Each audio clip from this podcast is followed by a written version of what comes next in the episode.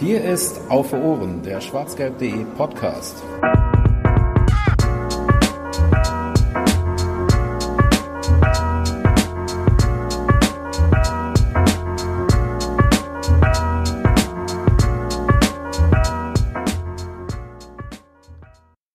Buenos dias, ah, buenas noches. Da hört mein Spanisch dann allerdings auch schon auf. Herzlich willkommen zur 25. Ausgabe von Auf den Punkt. Wir melden uns schon wieder zurück, nachdem wir ja zuletzt noch vor wenigen Tagen einen äh, kleinen Schnack über die Jugend hatten. Reden wir jetzt wieder über die Profis. Wir kehren also zurück zum Kernthema von Auf Ohren und wollen kurz vor Beginn der Rückrunde über die Profis respektive das Trainingslager der Profis reden. Denn da hatten wir mal wieder zwei Leute, die uns darüber informieren können, was sie denn da so gesehen haben. Nicht im Trainingslager, dafür aber trotzdem sehr aktiv war Volker. Hi. Guten Tag. Und im Trainingslager für schwarzgelb.de waren unter anderem auf der einen Seite einmal äh, der Neusser Jens, auch bekannt aus Funk und, naja, hauptsächlich Funk. Hallo Jens. Hey, wir, wir waren sicherlich auch schon, wir waren schon auf einer Bühne zusammen. Aber ja, hallo, äh, liebe Zuhörer, es ist schön, Gast meiner eigenen Sendung zu sein. Und dennoch bist du eher bekannt aus Funk. Ich bleibe dabei. Und ja. nicht, ja doch vielleicht ein bisschen weniger bekannt, aber trotzdem auch schon sehr ähm, populär, weil er auch schon oft zu Gast war. Auf der anderen Seite des äh, Mikrofons Sepp. Hallo. Hallo. Ja, ihr beide wart im Trainingslager und wollt uns ein wenig von euren Eindrücken und Erfahrungen äh, erzählen. Ich äh, drücke auf meine 30 Minuten Stoppuhr und äh, frage dann direkt mal als erstes nach eurer Erfahrung. Also wir brauchen vielleicht noch nicht so den, den Blick direkt auf die Kernpunkte des sportlichen Trainingslagers, sondern vielleicht gebt uns erstmal so einen kleinen Rundumblick davon, ähm, wann ihr entschieden habt, dahin zu fahren und ähm, ja, wie dann die Planung lief und die Anreise vielleicht auch. Nicht in epischer Länge, aber vielleicht mal eben so kurz angerissen. Jens. Sehr, sehr gerne. Ich dachte, ich äh, mache das jetzt so, wie wenn man meinen Neffen fragt, wie es ihm geht oder wie der Tag war oder sowas und man hat einen sehr langen und ereignisreichen Tag mit ihm verbracht und seine Antwort ist immer nur gut. Gut. Und das war's. Ähm, aber nein, äh, ich bin ja bekannt dafür, gerne und viel zu reden und dann mache ich das auch. Ähm, entstanden ist die Idee bei mir. Äh, Sepp ist ja schon relativ regelmäßig Teilnehmer des Trainingslagers und ich war vor zehn Jahren oder so auch zwei, dreimal da. Dann allerdings in der Schweiz oder in Österreich oder in Donau-Eschingen. Ähm, bei mir war es so, dass wir, äh, Sepp und ich beim Kehl-Interview waren und äh, Sepp dann Sascha Pflege fragte, was ist eigentlich mit Trainingslager in diesem Winter und ich glücklicherweise noch ungefähr 20 Urlaubstage Rest hatte, äh, sodass dann meine Chefin irgendwie zwei Tage später kam und sagte, ey Jens, buch mal deinen Urlaub. Und so kam eins zum anderen und äh, ich dachte, okay, dann fliege ich halt mit Sepp ins Trainingslager. Ähm, dann haben wir auf der, auf der legendären Mainzfahrt, Fanny erinnern sich vielleicht durch seinen oh, ja. Gesang im Bus und, und seinen hervorragend grausamen Pullover. Ich weiß noch nicht, ob der grausam oder hervorragend ist. Hervorragend. Ähm, er hat eine Biertasche, da dann, super. Ja, ja, du hast recht, du hast recht. Wir reden vom BVB ähm, Weihnachtspullover äh, des letzten Jahres. Kauft ihn, kauft ihn. Ich wollte ihn kaufen, aber mehr. Glaub, der gibt's gar nicht mehr, der ist glaube ich auch schon ausverkauft. Ja, der war sogar schon ausverkauft, als ich ihn kaufen wollte und zwar vor der Mainz-Fahrt. Weil wir wollten alle zusammen diesen Pulli tragen. Nur schnelle Leute schlagen zu. Egal. Äh, wir wollten recht prägnant auf das Trainingslager so. sprechen kommen. Ja, äh, auf der Mainzfahrt haben wir dann gebucht. Ähm, so ein schönes kleines Airbnb, Flüge bei Ryanair und Eurowings für insgesamt 50 Euro. Und dann sind wir dahin geflogen. Gut. Das war's für heute. Vielen Dank. So prägnant habe ich, dann, hab ich dann doch nicht damit gerechnet. Aber gut. Okay, dann erzählt Sepp uns vielleicht noch kurz, wo ihr dann da untergekommen seid in Marbella. Oder wart ihr überhaupt direkt in Marbella vor Ort, wo ja die Mannschaft äh, residiert hat? Nein, wir hatten uns einen ähm, Mietwagen geholt. Und, nicht von äh, Enterprise? Haben dann, haben nicht von Enterprise, genau. Und äh, dafür von Viber oder Viber oder wie auch immer man das aussprechen mag. Äh, kannte ich vorher überhaupt nicht. War aber ein echt ein nettes Auto. Ähm, jedenfalls. Kannte Enterprise auch nicht, bevor ich da gefahren bin. bevor du damit liegen bist. Richtig. Ähm, ja, und dann hatten wir so ein Airbnb, wie Jens gerade schon sagte, in äh, Sitio de Calahonda gebucht. Das ist so 15 Autominuten von Marbella entfernt, ähm, wo uns dann die nette Oksana in Empfang genommen hat. Und äh, dann haben wir die Schlüssel bekommen und hatten eben Platz für drei und konnten jeden Morgen bequem frühstücken da und hatten unsere Einkäufe im Kühlschrank. Das war ja sehr entspannt. Ja, Oksana, da, zu der, äh, also jetzt nicht zu der Person, sondern einfach. Name. Ja, ja, dazu wollte ich eigentlich noch anmerken, Mabea ist ja aktuell so ein bisschen ähm, nicht unbedingt Touristenhochburg, also das auch. Das war, wenn wir jetzt zum Beispiel an der Strandpromenade entlang gelaufen sind, schon relativ touristisch und dort ist dann auch, ähm, wie man es vielleicht aus Paris oder aus Marseille kennt, sehr viele Verkäufer, die dir Unsinn andrehen wollten, denen ich auch zum Opfer gefallen bin. Hat er clever gemacht. Ähm, ich brauchte, ich hatte keine Sonnenbrille mit und musste Auto fahren. Dann habe ich mir eine aufquatschen lassen, die eher clevererweise die hat er mir ein, ein sehr mangelhaftes Modell gegeben, aber ich war so genervt danach, dass ich keinen Bock mehr hatte, äh, ihm auf die Fresse zu geben.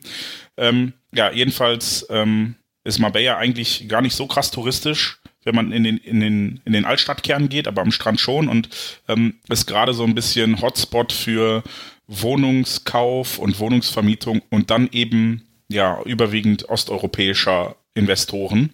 Äh, das geht so weit, dass viele, viele Karten oder viele Straßenschilder teilweise sogar schon auf äh, Spanisch, Englisch, Russisch sind. Ach, krass. Ja. Also deshalb okay. hatte mich dann nicht gewundert, dass äh, uns eine Oksana ihre Wohnung Oksana. vermietet hat. Ja, okay. Vielleicht kannst du noch kurz den, den Markennamen der Brille äh, erwähnen, die, die du äh, gekauft hast ich, ich weiß es, ich weiß gar nicht mehr. Wir waren ja nachher, haben ja nachher nochmal irgendwo geguckt, weil ich brauchte eine zum, zum Autofahren.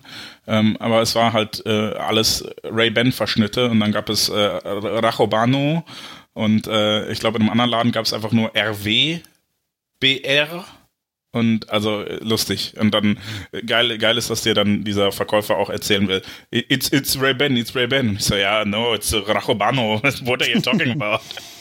also, ah, die, die versuchen da dann alles. Und dann habe ich ihm auch gesagt, ey, ich krieg das Ding für 7 Euro bei Amazon. Und da steht nicht so peinlich Rachobano drauf. Dann nehme ich lieber eine ohne Namen. Ja. Dann ist er auch auf die 7 Euro runtergegangen, aber hat mir halt tatsächlich eine in die Hand gedrückt, die ich mir nicht vorher richtig angeguckt habe und die dann ein paar Kratzer hatte und sowas. Das war nicht so geil. Und habe ich äh, Oksana in farbige genau zwei verschieden stark getönte Gläser, also von außen gleiche Farbe, auch die die Spiegelung und so, aber äh, wenn du sie aufgesetzt hattest, es war nicht möglich, damit irgendwie zu gucken. Also habe ich Oksana die in der Wohnung gelassen als Andenken an uns beide oder uns drei in dem Fall sogar. Wird sich gefreut haben, ja. Ja, ähm, dann kommen wir doch tatsächlich mal zum Trainingslager an sich. Ähm, wenn es um Trainingslager geht und auch beim BVB in der Vergangenheit war das schon mal so, gibt es immer mal wieder so den Vorwurf, ja, man fährt da vielleicht sogar hin und ist reisewillig und will sich das anschauen, aber trotzdem schafft sich ein Fußballverein, also nicht nur der BVB, eben sein eigenes Reich und ist gar nicht so nah dran. Wie habt ihr das denn erlebt, Sepp? Ähm, war der BVB da greifbar vor Ort oder hat man schon sich eher auf Distanz gehalten? Boah, das ist, ähm, also für mich war es sehr schwankend.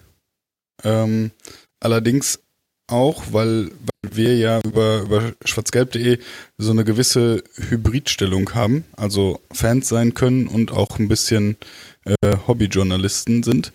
Ähm, so rein von der Fansicht hm, würde ich sagen, man hat sich schon ein bisschen abgeschottet. Also es gab dieses traditionelle Gruppenfoto mit der Mannschaft und mit den mitgereisten Fans. Äh, es gab auch einmal ein bisschen Autogramme, aber das war eigentlich alles, was die Mannschaft so an Kontakt zu den mitgereisten Fans aufgebaut hat. Ähm, zeitweise durften nicht mal äh, die Zaunfahnen aufgehangen werden.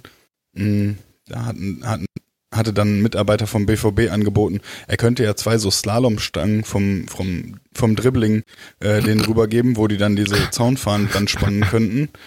Ähm, ja, und äh, erst als, als ich glaube Carsten Kramer dann ein, ein Machtwort gesprochen hat, durften dann die Zaunfahnen über die Bande gehangen werden. Ah, ja, ja. Wo, wobei an der Stelle keine Werbung war, wo sie es drüber gehangen haben. Also das muss man noch dazu sagen.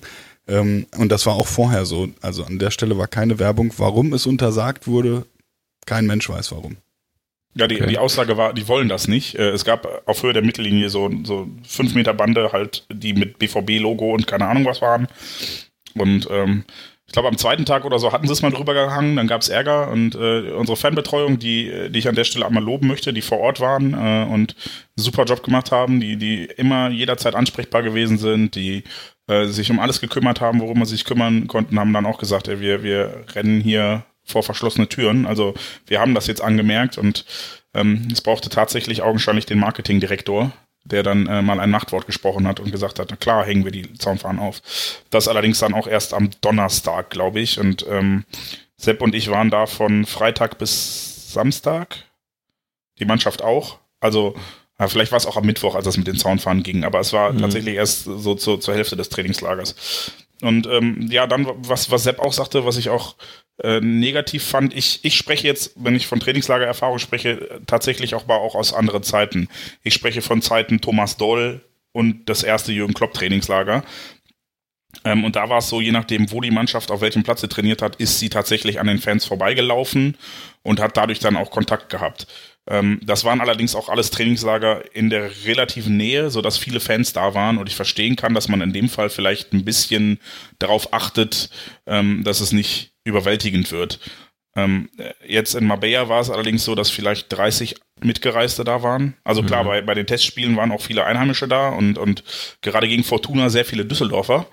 Ähm, aber ähm, beim normalen Trainingsbetrieb waren vielleicht 30 Leute da und ähm, da, da finde ich es schon ziemlich frech, dass die, die Spieler dann nicht die Muße haben, von selbst drauf mal hinzugehen und Hallo zu sagen. Ähm, was auch damit zu tun hatte, dass der BVB das vielleicht nicht so krass wie, wie in, äh, wo war das, in La Manga mit Platz 18 quasi, wo man sie gar nicht sehen konnte. Ähm, man ist schon relativ krass abgeriegelt, dass halt die Mannschaft auf der einen Seite des Platzes äh, hereingefahren ist und die Presse hatte dann auch äh, so eine kleine Sitztribüne, die auf der vorderen Spielfeldhälfte war. Und dann gab es auch wirklich äh, Security dafür gesorgt hat, dass die hintere Spielfeldhälfte, wo das, ähm, das Zelt, äh, also Kraftraum quasi und äh, dann auch Mannschaftsbus und dann auch die VIP-Tribüne mit äh, Zorg und so, ja, die konnte man auch als Presse nicht erreichen. Und die Fans waren komplett auf der gegenüberliegenden Seite, mussten dann über so einen Trampelpfad auf auch zwei kleine Holztribünen, glaube ich, und ähm, ja, so gab es überhaupt keine Berührungspunkte zwischen Fans und Mannschaft, es sei denn, die Mannschaft ist wie zu diesem Foto explizit zu den Fans gegangen, weil sonst sind die in ihren Bus gestiegen, äh, rausgefahren und äh, selbst wir als, als Presse, wie Sepp sagte, hatten wir ja schön die Möglichkeit, wenn wir Bock hatten, äh, einen Presseausweis um den Hals zu hängen und sagen, jo, wir sind Presse und wenn wir Bock hatten, äh, das nicht zu machen, dann haben wir den Presseausweis abgehangen und haben gesagt, was denn, ich bin Fan. Ähm, also das war sehr schön. Ähm, selbst wir hatten kein, keine wirklichen Möglichkeiten, in Kontakt zur Mannschaft zu kommen. Und das finde ich echt schade, weil ähm, natürlich auch gerade äh, und vor dieser Saison angepriesen wurde, dass man jetzt wieder so ein bisschen Gemeinschaftsgefühl schaffen möchte und auch der Empfang nach dem Derby ja da ähm, gezeigt hat, dass die Mannschaft das, glaube ich, auch dass ihr das gut tut. Also das, äh, jetzt war das Argument immer, die Mannschaft soll voll fokussiert sein, bla bla bla, aber mir kann niemand erzählen, dass zwei Minuten vorher mal hingehen, mal winken, mal guten Morgen sagen. Äh, das ist ja alles. Es erwartet ja niemand, gerade von den mitgereisten Fans, das sind ja so Leute, die, die, die das vielleicht schon 30, 40 Jahre machen, die immer dabei sind, ja, die, die wollen keine fucking Fotos oder Autogramme, die wollen einfach nur ein bisschen Anerkennung oder bemerkt werden und so ein bisschen, okay, die nehmen das wahr, die, die wissen das zu schätzen, fertig. Und da reicht halt morgens hinkommen und Guten Morgen zu sagen. Und das passiert ja, nicht. Ja, ich, ich glaube, das ist es halt auch, ne? Also dass man, dass, dass eine Mannschaft, die fahren ja nun mal extra weg, nicht nur weil die Bedingungen, äh, also es ist ein Punkt sicherlich, dass die Bedingungen in Spanien dann da auch um, um diese Jahreszeit vielleicht auch ein bisschen besser sind, ähm, aber auch halt, um sich da voll drauf fokussieren zu können. Ich verstehe dann ja auch grundsätzlich, dass man dann sagt, ähm, das sollen sie dann auch möglichst gut tun können. Aber so wie du es gerade beschrieben hast, ist es halt auch möglich. Ne? Und ich glaube einfach, dass das, oder ich fürchte, dass das einfach eine Entwicklung ist, die beim Fußball so generell sich in den letzten Jahren halt eingeschlichen haben. Auch wenn ich jetzt natürlich nicht weiß, wie das jetzt zum Beispiel, weiß nicht, beim FSV Mainz 05 im Trainingslager aussieht oder sowas. Ähm, aber bei den großen Wobei, Vereinen ist das schon so, dass die darauf achten. Also es ist eben. ja zum Beispiel in anderen Ländern komplett unüblich, dass Fans überhaupt zum Training kommen. England ja. zum Beispiel ist ja ganz unüblich. Ich glaube, Spanien macht das auch nicht. Und wenn die ein öffentliches Training haben, dann gehen sie in den Stadion, weil sie irgendwie die 80.000 Leute unterkriegen müssen, die dann da mal zu Real Madrid oder zum FC Barcelona zu einem Training gehen. Ähm, ja, das ist, also Deutschland ist da glaube ich noch ein ziemliches Novum, dass es da überhaupt noch die Möglichkeit gibt, ab und zu mal ein öffentliches Training zu sehen und sich da mal die, die Autogramme zu holen. Nichtsdestotrotz bleibt es halt ein bisschen schade, gerade mit der Erklärung, die Jens ja auch gerade ähm, schon abgegeben hat. Was habt ihr denn ansonsten so mitgenommen? Also ihr wart bei den Testspielen, das weiß ich. Wie viele Trainings habt ihr denn so ähm, gesehen oder wie viele konntet ihr sehen? Äh, Jens. Alle, die öffentlich waren. Also ich okay. weiß gar nicht, ob das am, am Freitag Vormittag, also wir sind ja Freitagmittag erst geflogen, deshalb haben wir Freitag äh, die Nachmittagseinheit quasi verpasst. Ich weiß allerdings nicht, ob die öffentlich war. Ähm, und dann waren Samstag beide Einheiten öffentlich, Sonntag beide Einheiten öffentlich. Nee, Sonntag nur eine, ich weiß es gar nicht. Nee, zwei. Ähm, Am Sonntag waren zwei. Genau, dann ist ja auch nicht so vormittags. Ja, also wir alle, alle, die öffentlich waren, haben wir mitgenommen. Ähm, teilweise war, waren halt dann irgendwie mal so zwei Tage keine Einheiten für Fans, was natürlich für Mitgereiste nicht so geil ist, weil du ähm, auf der einen Seite halt äh, quasi Vorbereitung fürs Testspiel hast und dann danach halt auch irgendwie ähm, die Spieler haben dann, dann war vormittags nochmal nicht öffentlich, dann hatten die Spieler einen halben Tag frei, was ja gerne, ne? Also ich will den nicht den, den halben Tag neben, aber dann saß du halt zwei Tage da und hast nichts sehen können, weil die gesagt haben, ist nicht öffentlich. Ähm, das war nicht so, nicht so glücklich, aber ähm, ich, ich habe zumindest eine Theorie, weshalb, und äh, damit könnten wir dann vielleicht auch gleich mal in Richtung Sportliches kommen. Ähm, außerdem waren Sepp und ich noch hoppen. Ähm, einmal vierte spanische Liga, das war vor dem Fortuna-Testspiel. Da war nämlich das Fortuna-Testspiel um 16 Uhr und das Training vormittags nicht öffentlich. Da sind wir also irgendwie um, äh, oder 16.30 Uhr. Äh, sind wir auf jeden Fall um 11.30 Uhr vierte Liga gucken fahren und ähm, dann abends nochmal hoppen und zwar den Länderpunkt Gibraltar machen. Äh, und Gibraltar ist ein für mich immer noch relativ surreales Stückchen Erde, weil du gehst über eine Grenze bis in Großbritannien, dann ist da dieser riesige Felsen und dann gehst du zum Stadion und das war so großartig. Wir haben äh, das Tickethäuschen gesucht. Ähm, dann hat Sepp gefunden, dass da irgendwo Boxoffice stand, ist da hingelaufen, da war aber Licht aus und wir dachten schon scheiße, hoffentlich kriegen wir irgendwie Karten. Ist dann ähm, durch die Tür gegangen, hat gefragt, äh, und dann war da so ein, so ein äh, etwas älterer Herr und dann sagte Sepp so, uh, excuse me, where can we buy tickets? Und er sagte, Tickets? Yeah, for the match. What match? Yeah, match in Victoria Stadium. It's free, go in. You don't need tickets. Ja, und dann sind wir da reinmarschiert und haben anderthalb Fußballspiele sogar gesehen, weil ähm, in Gibraltar halt nur ein Stadion haben und die Spiele dann nacheinander stattfinden müssen in diesem Stadion. Das war ganz lustig. Gut. Ja, an der ja. Stelle äh, vielleicht auch noch zu erwähnen, dass Niki zu dem Zeitpunkt noch dabei war, die äh, uns auch begleitet hat, allerdings am Mittwoch schon abreisen musste.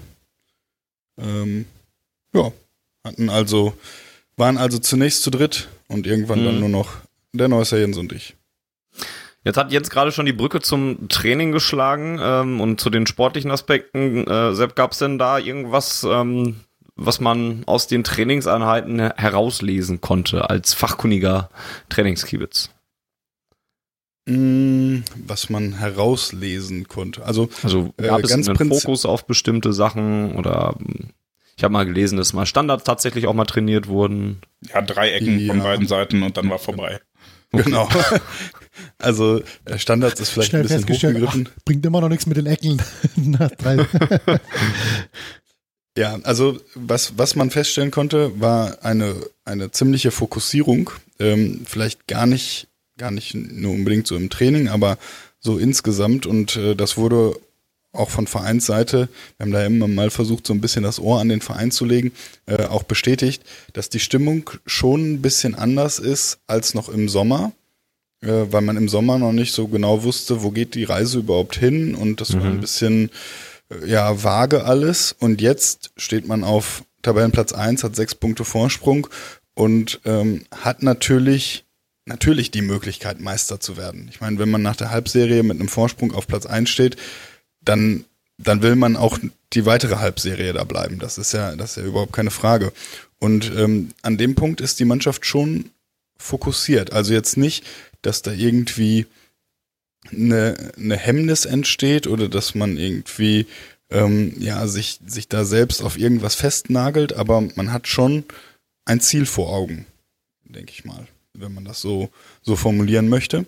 Und ähm, im Training empfand ich die Stimmung als recht gelöst, aber dennoch äh, fokussiert. Bestes Beispiel dafür ist äh, Ashraf Hakimi, der bei, bei vielen Aktionen einfach mal zu Boden geht, aufschreit und sich dann kaputt lacht und angeblich vor Schmerzen windet und trotzdem bei jedem Ballverlust, bei jeder Aktion, die nicht gelingt, sich einfach schwarz ärgert und, und da richtig am Rumfluchen ist, wenn, wenn irgendwas nicht so klappt, aber dann auch immer mal wieder so ein, so ein Joke raushaut. Ähm, und da, diese, ich glaube, diese Gratwanderung oder dieses, dieses Verhalten beschreibt es ganz gut, wie es, wie es vielleicht im Team aussieht. Also die, dieser Fokus, aber trotzdem noch einen, einen gewissen Spaß an der Sache zu haben. Mhm. Jens, du hattest jetzt gerade schon von einer Theorie gesprochen im Zusammenhang mit dem Training. Äh, möchtest du die uns noch erörtern? Ja, ähm, zuerst würde ich zu Sepp noch ergänzen, einmal ja, Fokus und dann trotzdem gute Stimmung. Ähm, andererseits würde ich noch anmerken, oder mein Gefühl war, dass sehr viel Fokus ähm, in dem, was gemacht wurde, auf, auf Passübungen und äh, auch Pressingübungen gelegt wurde. Ähm, und das ist jetzt die perfekte Brücke zu meiner Theorie, denn was mir fehlte in diesen Übungen, die wir sehen konnten, da wurde oft auf, auf engem Raum 10 gegen 10 gespielt. Also wirklich, ihr presst voll drauf und ihr müsst euch irgendwie befreien, aber was mir fehlte, waren so, so einstudierte Taktik, Technikmanöver, so nach dem Motto, okay, ne, dass, dass jeder dann lernt, wo seine Position ist. Das war eher so, das war immer sehr flüss, also sehr, sehr fließend und sehr, gewöhnlich, sage ich mal, aber da fehlte, an der Position fehlte mir dann so dieses Eingreifen von wegen, ey, du musst weiter außen stehen oder dass man da klare äh, Spielformen erkennt. Das wirkte auf mich eher so, als übte man auf engem Raum sauber zu kombinieren, was ich gut finde. Mhm. Ähm, Theorie an der Stelle ist, dass man das, was ich jetzt vermisst habe, also klarere taktische Ein Anweisungen und vielleicht auch Standardsituationen dann in genau den Einheiten gemacht hat, die nicht öffentlich waren. Okay. Kann ich allerdings jetzt nicht sagen. Würde für mich jetzt Sinn ergeben. Ich ja. behaupte das einfach mal, aber äh, kann ich natürlich nicht sagen, weil ich nicht da war. Das wird ja dummerweise widersprechen können. Nee, wahrscheinlich nicht. Dummerweise haben Sepp und ich dann, äh, wir, wir hätten es natürlich auch so machen können, ist uns, wir waren aber zu faul dafür, wenn ich ehrlich bin, ähm, dass wir äh, uns als Fortuna-Fans ausgeben und dann einfach rüberlaufen, weil ähm, die Fortuna zwei Plätze weiter trainiert hat. Ähm, ja, aber haben wir nicht gemacht, weil so wichtig war es uns dann doch nicht. Ja, vielleicht noch um die, um diese Theorie zu untermauern.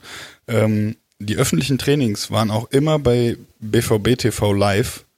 Ja. Ähm, und die nicht öffentlichen natürlich nicht. Das heißt, ähm, man konnte davon auch nichts sehen und die wurden auch nicht übertragen und davon gibt es, die waren also wirklich abgeschottet dann. Ähm, und ich denke, dass, dass genau in diesen, in diesen Momenten dann die, die taktischen Dinge besprochen wurden und einstudiert wurden. Von wie vielen Einheiten reden wir dann ungefähr? Also nicht auf die Zahl ähm, genau, aber. Ich, ich müsste mal gerade nachgucken. Ich habe das gestern sogar, ähm, weil ich noch einen Text über das Trainingslager schreiben wollte. Ähm, Liebe Grüße an Florian Gröger an der Stelle. Wir lassen uns ein bisschen Zeit. Ja, ähm, hatte ich da tatsächlich mal überschlagen. Ich glaube, es, ich glaube, wir haben sechs von neun Einheiten gesehen oder sechs von zehn oder so. Also relativ viele eigentlich trotzdem noch. Okay. Hm. Wobei man natürlich auch sagen muss, es gab drei Testspiele das ist, äh, das ist ja auch schon eine gewisse Hausnummer, vor allem zwei an einem Tag, da ist dann ja sowieso kein Training. Ähm, sodass so extrem viele Trainingssitzungen gar nicht waren. Ähm, ja, Aber schon, also ich fand schon äh, ausreichend. Die Mannschaft hatte, glaube ich, zwei freie Tage oder zwei freie Nachmittage sogar nur. Und sonst war tatsächlich auch immer zwei Einheiten am Tag. Und ich will gar nicht wissen, was die da im Hotel noch gemacht haben, weil ähm, jeder mit Sicherheit auch noch äh, vielleicht ein bisschen Kraftraum, vielleicht ein bisschen Physiobehandlung, vielleicht auch noch ein bisschen äh, Taktikschulung oder sowas. Können wir nicht sagen, weil äh, auch im Hotel standen Sicherheitsleute. Mhm.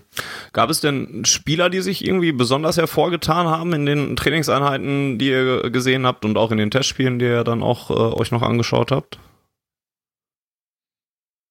Ja, also außer dass man Hakimi immer gehört hat. Weil er, und, der war wirklich mit Spaß bei der Sache. Und Daoud hat man auch relativ häufig gehört, zumindest beim Kopfball. Der, ähm, der gute Mahmoud Daoud stöhnt nämlich nach jedem Kopfball auf. Und es ist unglaublich lustig, weil es eine Einheit. Wie beim Tennis.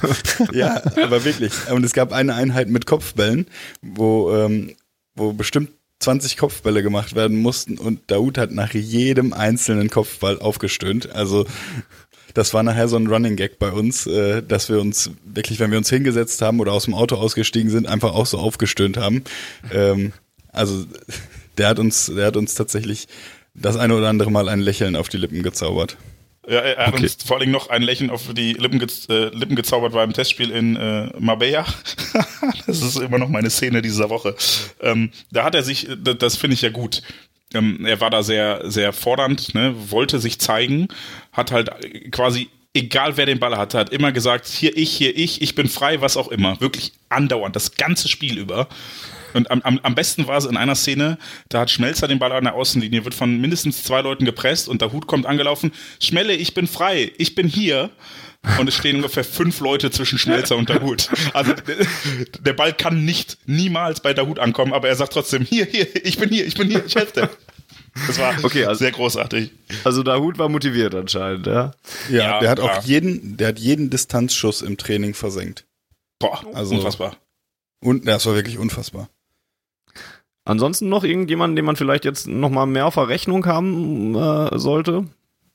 Ich fand auffällig, dass ähm, Jeremy Toljan ähm, eigentlich immer in der Innenverteidigung gespielt hat, es sei denn, es gab dann nachher genug Innenverteidiger. Also ähm, dadurch, dass der Sagadu nicht mit dabei war, oder er war mit dabei, aber hat weite Teile verpasst und auch ähm, Diallo ist erst später eingestiegen, hat Jeremy Toljan dann relativ häufig Innenverteidigung gespielt in den ähm, ja Mannschaft, also volle Mannschaft gegen volle Mannschaft Trainingssituationen und hat das echt nicht schlecht gemacht. Also da war ich überrascht. Natürlich fehlt ihm die Körperlichkeit und die die Größe fürs Kopfball, äh, für die Kopfballstärke, aber in Zweikämpfen war der echt gut, hat sich da gut präsentiert, viel Lob von Favre auch bekommen. Ähm, Marius Wolf hat als Rechtsverteidiger gespielt und das quasi das ganze Trainingslager, also nicht, nicht irgendwie erst aufgrund einer Notdurft, sondern ähm, ich glaube, das hat sich dann äh, ein bisschen herauskristallisiert, dass das vielleicht eine Position ist, auf der er helfen könnte. Ähm, ich fand Kagawa auffällig, also positiv auffällig. Ähm, ja, und so, sonst ist mir leider halt negativ aufgefallen, dass äh, Marco Reus knapp zwei Drittel des Trainingslagers mit einem hm. ähm, Magenleiden. Arm hatte ja, ne? Ja. Immerhin ähm, nur er, nicht wie letztes Jahr die ganze Mannschaft. Stimmt, ja. Was ist denn mit ähm, dann Axel Sagadou, den hat Jens ja gerade schon angesprochen, dass er halt äh, viele Teile verpasst hat und auch mit Paco Alcázar, über den ja auch dann berichtet wurde und über seinen Fitnesszustand. Ähm, konntet ihr da noch irgendwie ja, was davon erkennen, wie fit die zu sein scheinen und, und ob die jetzt für Samstag vielleicht schon eine Option sind oder, oder was man so bei denen im Kopf behalten sollte, Sepp? Also ein Indikator für Fitness ist sicherlich, ähm, wenn Leute im Testspiel zum Einsatz kommen und weder Sagadu noch Alcacer haben irgendwelche Minuten bei Testspielen absolviert, mhm. ähm, was sich für bedenklich halte, also zumindest im Hinblick auf, auf Samstag. Ähm, ich kann mir, kann mir nicht vorstellen, dass, dass sie auch nur annähernd an die Startelf kratzen, ähm, an der Startelf kratzen, wenn dann, dann höchstens als eine Option von der Bank. Ähm, und Gut, ist bei da, Paco ja jetzt auch kein Nachteil.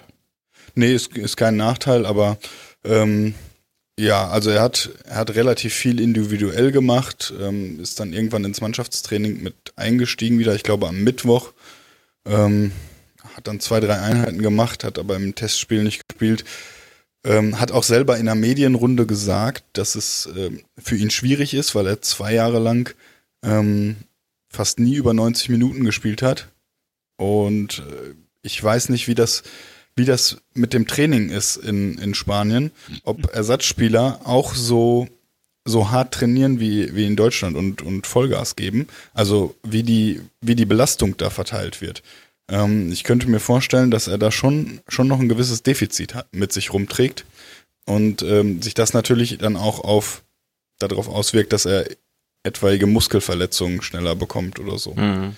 Ähm, ich habe das, ja. das ja tatsächlich auch schon in der in unserem Rückblick auf die Hinrunde gesagt und bin es leider nicht losgeworden. Ich habe da immer noch ein bisschen, bisschen Magengrummeln bei dieser Personalie Paco Alcázar leider. Ähm, nicht aufgrund seiner Qualitäten, sondern einfach wegen seines Fitnesszustandes, den man dann, glaube ich, auch in dieser Saison auch irgendwie nur noch sehr, sehr schwer in den Griff kriegen wird. Das ist, ähm, ja, dann echt doof gelaufen. Naja, gut, man hat ihn ja jetzt nicht nur für ein Jahr geholt, ne? Ja, das ist klar. Aber wir haben jetzt im Moment halt immer noch nur diesen einen Stürmer da vorne drin, ne? Da würde ich, da ich, da, da würde ich direkt mal einhaken. Ähm, genau. Nicht Mario Götze, sondern äh, der, der im Trainingslager, wenn ich mich nicht komplett verzählt habe, drei Tore erzielt hat, Maximilian Philipp. Was kann man denn von Stimmt. ihm erwarten? Wie hat er sich denn im Training gezeigt? Ich fand ihn im Training eher, eher unauffällig. Also jetzt, äh, was heißt unauffällig? Er hat halt alles, alles mitgemacht und äh, ich fand ihn jetzt nicht herausstechend.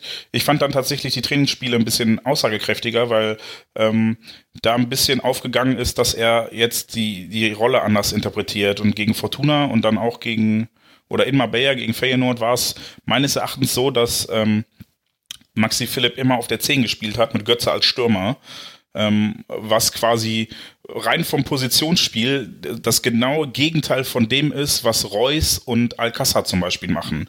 Also Alcázar weicht zwar auch aus, ist aber eher klassischer Stürmer. Äh, während Reus der Mann ist, der alle Freiheiten hat und überall rumturnt. Und äh, gerade gegen Fortuna war es so, dass Götze und ähm, äh, äh, Philipp, obwohl sie eigentlich andersrum aufgestellt waren, also Götze als Stürmer und Philipp als Zehner, genau andersrum gespielt haben. Da war Götze der, der überall war und Philipp der, der sich relativ zentral gehalten hat. Und das, das hat ihm besser gelegen, weil er da ein bisschen mehr Raum hatte. Ähm, weil er halt nicht äh, mit dem Rücken zum Tor stand, wie so ein Zehner, sondern ein bisschen tiefer stand. Aber ähm, gleichzeitig war er halt weiter in Tornähe, als wenn er halt, ja, auf dem Flügel steht oder so. Und deshalb fand ich diese, diese Aufteilung auffällig und auch gut, weil, weil sie Götze äh, zugute kam, der ja tatsächlich, ähm, auch wenn er im Training mal zwei, drei richtig gute Tore geschossen hat, wo ich gedacht habe, hey, der kriegt ja auch mal Schmackes hinter den Ball, ähm, ähm, dem, dem liegt halt dieses, dieses Abschlussspiel nicht so. Der ist halt mehr so der, der Aufbauspieler, ähm, während Maxi Philipp im Abschluss richtig gut ist. Äh, und das ist halt bei, ja gut, Reus und Paco sind halt beide im Abschluss richtig gut, aber Reus ist da mehr Aufbauspieler. Ähm, das fand ich auffällig. Oh, ja. Und ähm, das, das war vielleicht ein Modell, wie man äh, die beiden passender zu ihren Stärken in Zukunft einsetzen könnte. Ich meine, man muss sich ja damit befassen, dass auch Reus am Samstag nicht spielen kann. Ne? Ich meine, wenn du anderthalb Wochen mit der Magengeschichte frach liegst, hast kein Training gemacht, würde also, mich jetzt ähm, nicht überraschen, wenn er Samstag nicht in der Startelf steht. Weil er vielleicht noch nicht bei 100 Prozent ist. Die, die, die Frage, also ich, ich kann jetzt nicht beantworten, ob er gar nicht trainiert hat, weil äh, er vielleicht ja auch Einheiten im Hotel gemacht hat oder im Zelt, wo wir ihn nicht gesehen haben, weil das so weit weg war und der Mannschaftsbus dazwischen stand. Ähm, letzte Aussage, die ich mitbekommen habe, war halt, er ist körperlich nicht weit genug fürs Mannschaftstraining in dem Moment. Also er fühlt sich unwohl vom Körper, was jetzt nicht, nicht unbedingt heißt, dass er nicht leistungsfähig genug gewesen wäre. Und ich weiß auch nicht, wie viel ähm, Körner er quasi dadurch eingebüßt hat, dass er jetzt mal eine Woche raus war. Gut, meistens kriegst du der, also zumindest bei einer, bei einer grippalen Infekt oder so, ist es ja, dauert es ja auch nicht ewig, bis du dann wieder auf, voll auf dem Damm bist, ne? Ja, ja. ja. Ich glaube, ähm, Michael Zorg sagte auch, äh, ja, Marco Reus hat halt Magenprobleme und ähm, der muss jetzt wieder ein, zwei Kilo zulegen und dann ist, ist wieder alles normal. Also äh, ich weiß nicht, ob er einfach tierischen Durchfall hatte oder sowas, aber ähm, anscheinend, ja. ja. Ja, das soll aber ein bisschen Pommes Currywurst essen. Da gibt's ja in Dortmund genug Lokalitäten. Vielleicht mal beim Kevin im Restaurant vorbeigucken. Äh, dann kommt er schnell zu Gewicht. Ich, ich würde noch, äh, noch eins kurz anmerken, bevor wir trotz äh, Timer dann auch, oder dank Timer zum Ende kommen. Ähm, Sepp hat äh, uns und äh, damit die Hobbyjournalisten äh, würdig im, im alljährlichen und traditionellen Journalistenkick zwischen äh, Funktionsteam und Journalisten echt, also hat er gut gemacht. Kurz, kurz Applaus an der Stelle. Denn die Journalisten äh, haben sage und schreibe nur 4 zu 15 verloren mit Sepp im Tor. Und warum hast du nicht ich, mitgespielt? Ähm, ich äh, weil die war leider nicht, nicht gewinnen wollten. Nee, ich war leider nicht äh, ausgerüstet genug und weil du mit Ryanair ungefähr acht Kilo Handgepäck mitnehmen darfst und ich keinen Bock hatte, mir Schuhe zu kaufen, die ich nicht mit ins Handgepäck nehmen kann, weil ich keinen Platz mehr habe, habe ich darauf verzichtet, aber vielleicht äh, fasse ich das Sommer- oder das nächste Wintertrainingslager mal äh, ins Auge, um dann dort mitzuwirken.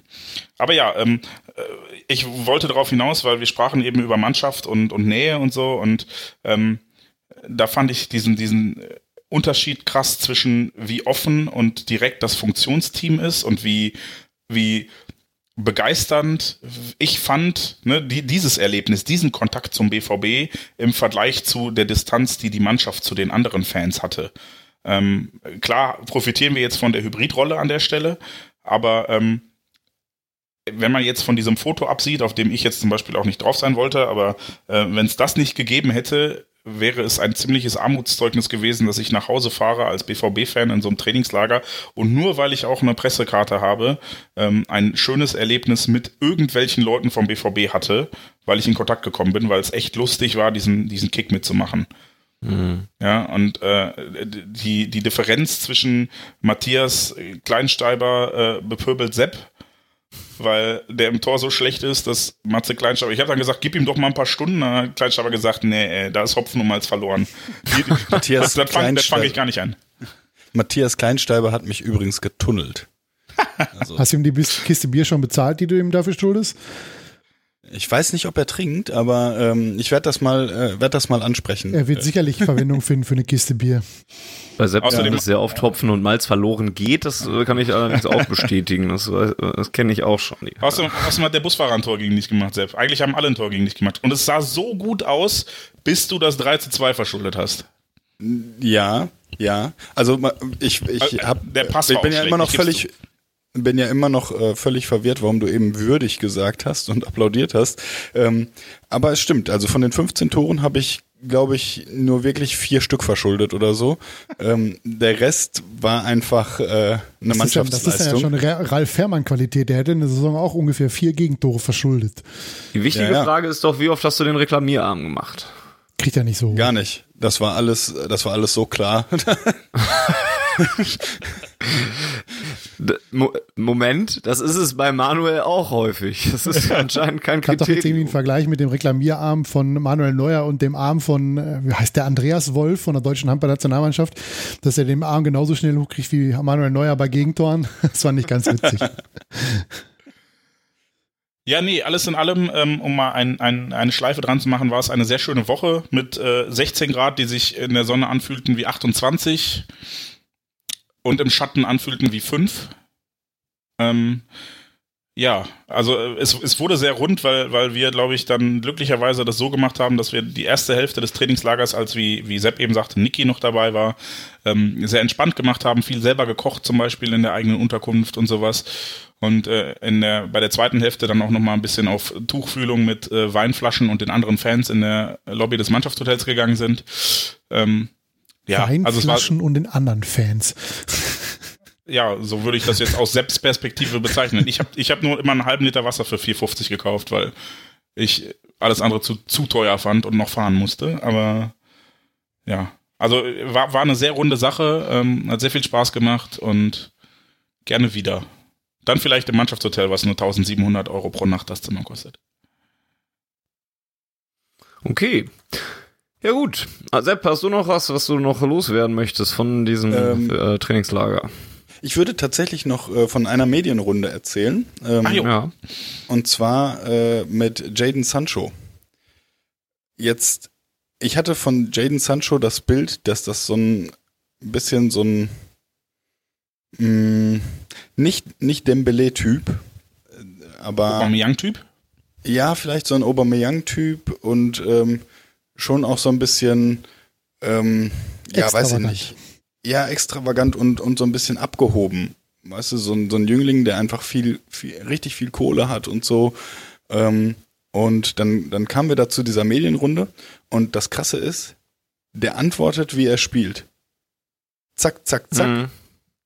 Ähm, ein paar, ein paar Bögen gemacht und dann ist er, dann ist er durch. Und ähm, wir haben in diesem, in diesem Gespräch, ich glaube, wir saßen da mit neun Journalisten oder so, haben wir einfach so viele Fragen stellen können und er hat so viel geantwortet und war dabei super nett einerseits ähm, und äh, sehr aus, auskunftsfreudig andererseits und hat hat auch so aus seiner seiner Kindheit erzählt und so wo er aufgewachsen ist ähm, das das fand ich sehr cool und was mich sehr beeindruckt hat es war bis jetzt der einzige Spieler der nach der Medienrunde aufgestanden ist und jedem anwesenden Journalisten die Hand gegeben hat und sich bedankt hat. Und äh, er Gute war insgesamt von Man City. gut erzogen von zu Hause. Ja, er war in seiner gesamten Art sehr, sehr höflich Und äh, ich glaube, das hängt wirklich mit der Erziehung zusammen. Äh, ich glaube, seine Oma hat ihm das auch wirklich äh, sehr stark vermittelt, da, wie er mit Menschen umzugehen hat. Und dann noch, dass, dass er vielleicht nicht in dem besten Stadtteil aufgewachsen ist in seiner Kindheit. Ich glaube, das hat ihn schon in seiner Persönlichkeit geformt. Und das hat mich, hat mich ja sehr beeindruckt, weil es irgendwie ein ganz anderes Bild vermittelt hat davon, wie ich mir das vorher vorgestellt habe bei ihm. Interessanterweise fand ich, äh, habe ich auf der Fanclub-Weihnachtsfeier, ähm, wo die Spieler, die Mannschaft dann ja auch war und, und unter Autogramme gegeben hat über drei Stunden hinweg, was natürlich auch keine Aufgabe ist, um die sich jemand da reißt oder so. Also ich verstehe das zwar auch. Trotzdem hatte ich das Gefühl, dass das einer der gelangweiltsten Spieler war, die da, da mehr saßen und irgendwelche war halt die, ihre, wann war die Weihnachtsfeier? Dezember, ne? Kurz vor Weihnachten. Ja, ja. gut, das ja. wird wahrscheinlich die Phase sein, wo er auch mit dem Kopf woanders war, ne? Also hat er ja, da familiäre Probleme gehabt oder was heißt so. Probleme, Trauerfall oh. gehabt? Da hätte ich vielleicht auch nicht so ah. unbedingt Lust nee, drauf. Nee, sie gehabt. war vor dem Derby. Ja, da war die Oma schon tot. Nee. Doch. Ich glaube, die Oma war da, das Derby war doch, da hat er doch noch gegrüßt nach oben. Da ist die Oma ja, ja, in der Woche verstorben. Ich, aber oder so. Genau, aber das ist, ich meine, sie war Montag vor dem Derby, die, äh, die, die Fanclub-Feier weil da schon, also es wurde noch über das Derby geredet und alles. Gut, wir wissen es und noch nicht, ich aber glaube, dann kann ist die Oma am Mittwoch oder sowas. Ist aber kann ja durchaus mit reingespielt haben. Ich weiß, ich, ich, will das auch nicht daran festmachen, aber weil das halt ein bisschen was anderes ist, äh, wollte ich es jetzt auch nicht ganz unerwähnt lassen, weil das ist mir da dann zumindest aufgefallen. Vielleicht hat das auch ein bisschen was damit zu tun, dass Autogrammschreibern nicht so fordernd ist wie Fragen beantworten. Und ich glaube, ja, und ich Jane ja Sancho ist vielleicht einfach jemand, der, der die Herausforderungen mag und sich ja. gerne stellt. Und wie gesagt, wenn man da drei Stunden Autogramme sitz, äh, schreiben muss oder so, verstehe ich das auch, dass man da nach zwei Stunden vielleicht nicht mehr über beide Wangen grinsend da sitzt und noch unendlich viel das Spaß kennst hat. du ja vom Zeugnisse schreiben wahrscheinlich. Eben. schreibe ich auch nur noch immer gelangweilt, schreibe ich dann nur noch irgendwas hin. Ja. Ähm, ja gut, dann würde ich sagen, vielen Dank an euch beide, dass ihr ähm, uns ein bisschen etwas erzählt habt, wie es im Trainingslager war und ähm, uns auch ein paar interessante Sachen in Blick auf die Rückrunde mit auf den Weg gegeben habt. Ähm, also vielen Dank an Sepp und vielen Dank an Jens. Sepp schreibt noch einen Artikel, wie ihr gerade gehört habt, über das Ferienlager. Ansonsten Ferienlager? weiß ich nicht, ob ihr äh, über das Ferien Damals, Damals im, im Ferienlager. Ferienlager. über das Trainingslager. Ansonsten weiß ich nicht, wollt ihr, dürft ihr das andere, was da noch kommt, schon hypen, ankündigen? Ja, das wird mit an Sicherheit ja, grenzender Wahrscheinlichkeit bereits gleich. online sein. okay, dann, genau. äh, dann tut es doch. Wir haben nämlich ein Interview geführt. Und ich dachte, Punkt. ich dachte, Jens, Ich dachte, Jens vervollständigt ja, jetzt den Satz. Anscheinend seid ihr noch nicht an dem Punkt eurer Beziehung, dass ihr die Sätze des anderen beenden könnt. Äh, Jens, mit nee, wem denn? Das, das funktioniert besser, wenn wir äh, in einem Raum sind und nicht mehrere hundert, nein, mehrere zig Kilometer getrennt. Ähm, äh, ja, wir waren um halb acht im, im Hotel und ähm, haben dann bis acht Uhr gewartet, bis es losging und dann äh, stand uns Jakob Brun-Larsen zu seinem ersten großen Interview zur Verfügung und ähm, ja, es ist, es ist ein schönes Ding geworden. Ähm, nicht unbedingt aufsehenerregend, aber man erfährt einiges über die Person, über, über den Werdegang und ich glaube, mit dem Jungen werden wir noch sehr viel Spaß haben. Der hat auch einen klaren Kopf. Gut, jetzt auf schwarzgelb.de direkt lesen und äh, oder direkt vorbeisurfen und lesen. Dann wünsche ich euch Hörern dort draußen einen guten Start in die Rückrunde und dem BVB natürlich viel Erfolg. Ähm, wer möchte, jetzt mache ich selber shameless Plug, äh, kann auch mal ab Freitag auf sportschau.de vorbeischauen. Da habe ich nämlich äh, heute ein kurzes Skype-Interview geführt und äh, mich zum BVB und seinen Titelchancen äh, geäußert. Dring, dringende jo. Frage, hattest du eine Hose an? Ja, tatsächlich. Hattest du Amateur. auch den schönen Weihnachtspullover an? Nein, tatsächlich nicht. Amateur. nicht. Und hast du gesagt, dass, dass wir Meister werden oder hast du gesagt, wir werden kein Meister? Ich habe gesagt, es ist ja schon doof, wenn ihr mich jetzt ihr fra äh, hinbestellt und sagt, dass wir deutscher Me äh, oder fragt, ob wir deutscher Meister werden und ich dann sage, nee. Also ich habe hab schon gesagt, dass ich meine Hand nicht für ins Feuer legen würde, aber ein bisschen Optimismus muss ich ja versprühen. Ja. Seht ihr, jetzt braucht ihr das auch nicht mehr gucken. Perfekt. Nee, doch, gibt noch viel, viel, viel mehr dazu. ähm, ja, auf Ohren meldet sich dann auch im Laufe der Saison natürlich immer wieder zu Wort. Ähm, wir sind da wieder an kleinen Ausgaben was am Plan dran. Die großen müssen wir uns auch mal wieder ein bisschen, haben wir ja uns. Vielleicht als, schlagen wir auch ab und ähm, zu noch mal eine Kirmestruppe, über die wir dann sprechen. Ich ja, das wollen wir nicht mehr machen. Spielen da in London demnächst gegen so eine Kirmestruppe wieder, ne? Ach. Naja. Ähm, Ohne Karussellführer Kane wird das eh nichts. Auch das ist sehr, sehr richtig. Ihr merkt schon, wir haben Bock zu reden. Das werden wir dann auch im Jahr 2019 tun. Die großen Ausgaben kommen dann auch wieder ein bisschen häufiger dazu. Das ist unser guter Vorsatz für das neue Jahr. Schwarzgelb.de slash unterstützen ist euer Anlaufpunkt, wenn ihr sagt, das, was ihr Jungs da macht, finde ich geil und ich habe einen Euro oder zwei im Monat übrig und möchte euch die gerne geben, damit wir Serverkosten und so weiter bezahlen können. Dann erfahrt ihr da, wie das alles geht. Und ähm, ja, das soll es von meiner Seite gewesen sein. Ähm, Jens, jetzt wenn du Gast bist, sagst du trotzdem am Ende her BVB? Alles andere ich, äh, würde mich krass verwirren. Ich habe die, die, die Hybridrolle des Gastes und des Moderators heute jetzt so angenommen wie meine Hybridrolle als Fan und Presse im Trainingslager und werde das sein, worauf ich Bock habe. Und natürlich mache ich das Ende. Sehr gut. Dann sage ich Tschüss und bis zum nächsten Mal und äh, halte wieder meine Klappe. Danke an Sepp und danke an Volker. Tschüss. Ciao, ciao. Schön, dass du da warst, Sepp. Äh, wir hören ja. demnächst vielleicht nochmal als Bote von der Zweite von dir. Und äh, ja, ich freue mich drauf, dass wir äh, in die Rückrunde starten und hoffentlich, hoffentlich, hoffentlich auf dem Tabellenplatz enden, auf dem wir jetzt sind. Bis dahin, her BVB.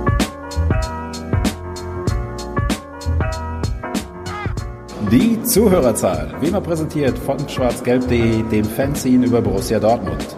Auf Ohren bedankt sich bei 19.009 Zuhörern ausverkauft.